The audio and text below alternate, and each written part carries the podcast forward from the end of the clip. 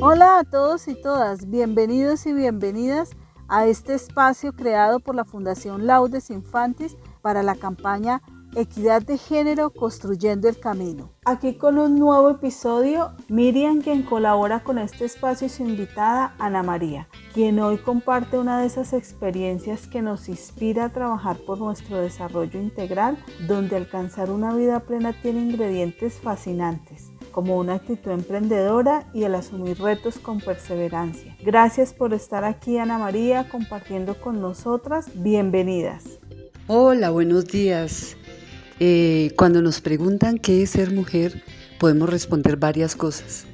Por ejemplo, ser femenina, ser madre, esposa, amiga, ser suave, tierna y firme.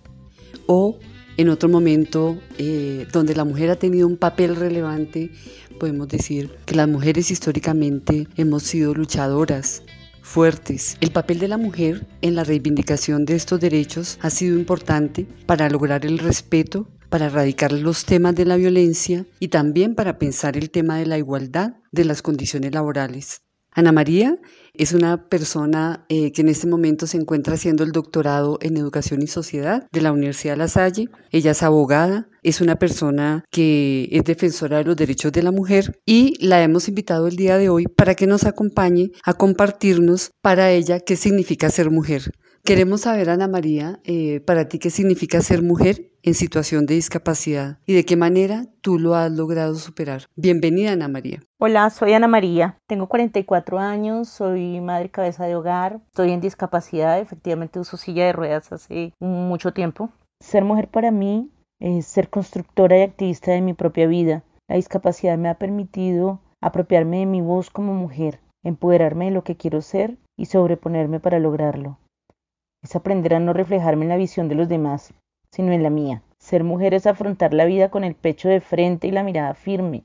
No soy media mujer, ni desvalida e indefensa, por el contrario. Para muchos, y más para mí, soy fuerte, vivaz, me como el mundo a pero consciente del otro y de su fragilidad.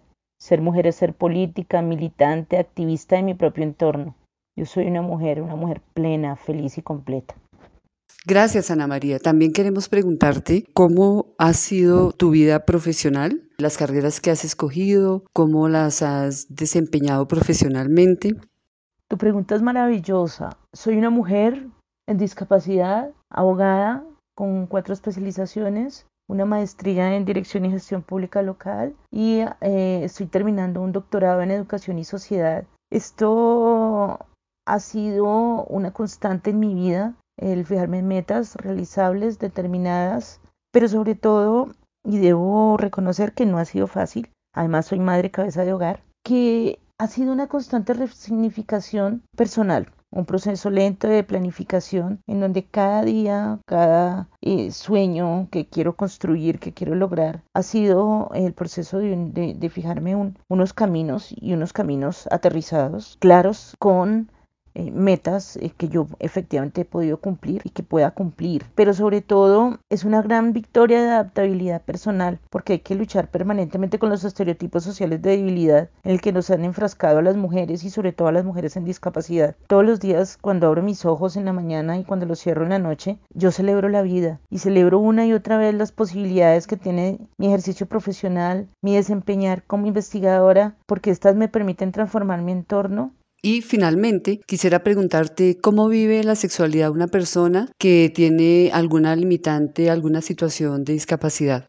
Esa pregunta eh, yo siempre afirmo lo siguiente porque intento ser coherente entre lo que pienso, lo que digo y lo que hago. Y así pues debo reconocer que no necesito ningún hombre que me haga sentir mujer. Yo soy una mujer, una mujer autónoma, pero además que ejerce su sexualidad con autonomía, que reconoce y se autorreconoce su cuerpo permanentemente, a la que no le asustan las posibilidades de erotización que tiene el pensamiento. Soy una mujer viva, feliz, completa, con voz propia, que se asume a sí misma con determinación, consciente de su potencial como ser humano, que se construye permanentemente, que ha logrado vindicar su voz y no le da miedo decir qué quiere, cómo lo quiere, dónde lo quiere y de qué forma lo quiere. Soy una mujer que no le teme al fracaso. Por el contrario, para mí los fracasos son oportunidades de crecimiento personal, pero además eh, los adapto y los utilizo como palanca para fortalecerme. Te agradecemos, Ana María, por ser un ejemplo de que no podemos elegir las situaciones a nuestro alrededor, pero sí es posible hacerlo frente a cómo respondemos ante ellas. La clave es la actitud,